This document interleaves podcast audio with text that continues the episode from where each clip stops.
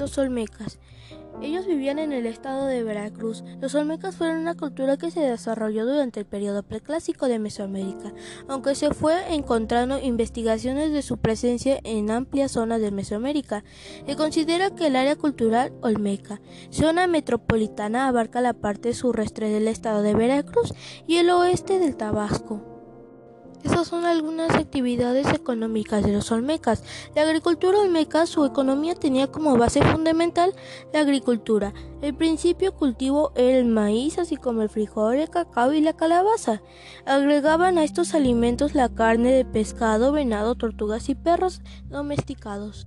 Estas son características físicas de los olmecas. De cualquier manera, por los restos de las tumbas se cree que eran personas de poca estatura, fuertes, de cabeza deformada voluntariamente y rapada, ojos oblicuos, nariz ancha, cara redonda y labios gruesos. Los olmecas también se dividían en estratos sociales y la clase más pobre se cubría sus cuerpos con calzones de manta.